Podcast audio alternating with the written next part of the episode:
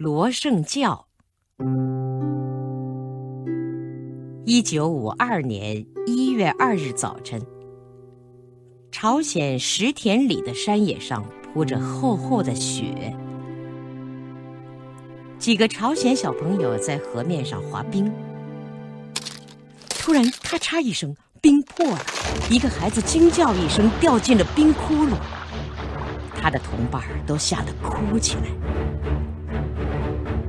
中国人民志愿军战士罗胜教正好走过这里，他听到叫声，知道出了事，就急忙向河边跑过去。他一边飞奔一边脱棉衣，冰窟窿里泛着水花，罗胜教猛地跳了下去。冰下的流水很急，不知把孩子冲到哪里去了。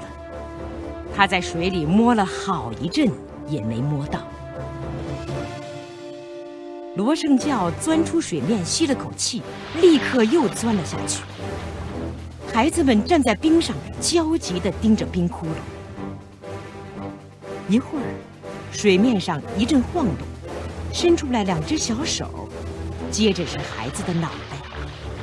罗胜教把孩子拖上来了，孩子用两只胳膊扒住了冰，使劲儿往上爬。没想到哗啦一声响，冰塌了一大片，孩子又掉进了水里。罗胜教钻出水面，他的脸和脖子全冻得发紫了。他深深地吸了口气，第三次钻进水里。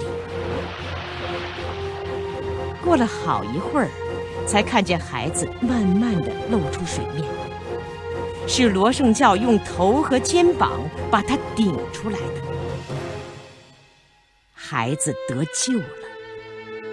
罗胜教已经使尽了全身的力气，光荣的牺牲了。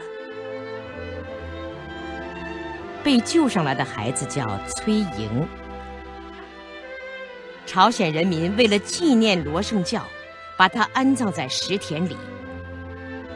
他的墓前立着一块很高的碑，碑上刻着朝鲜人民的伟大领袖金日成同志的亲笔题词：“罗胜教烈士的国际主义精神，与朝鲜人民永远共存。”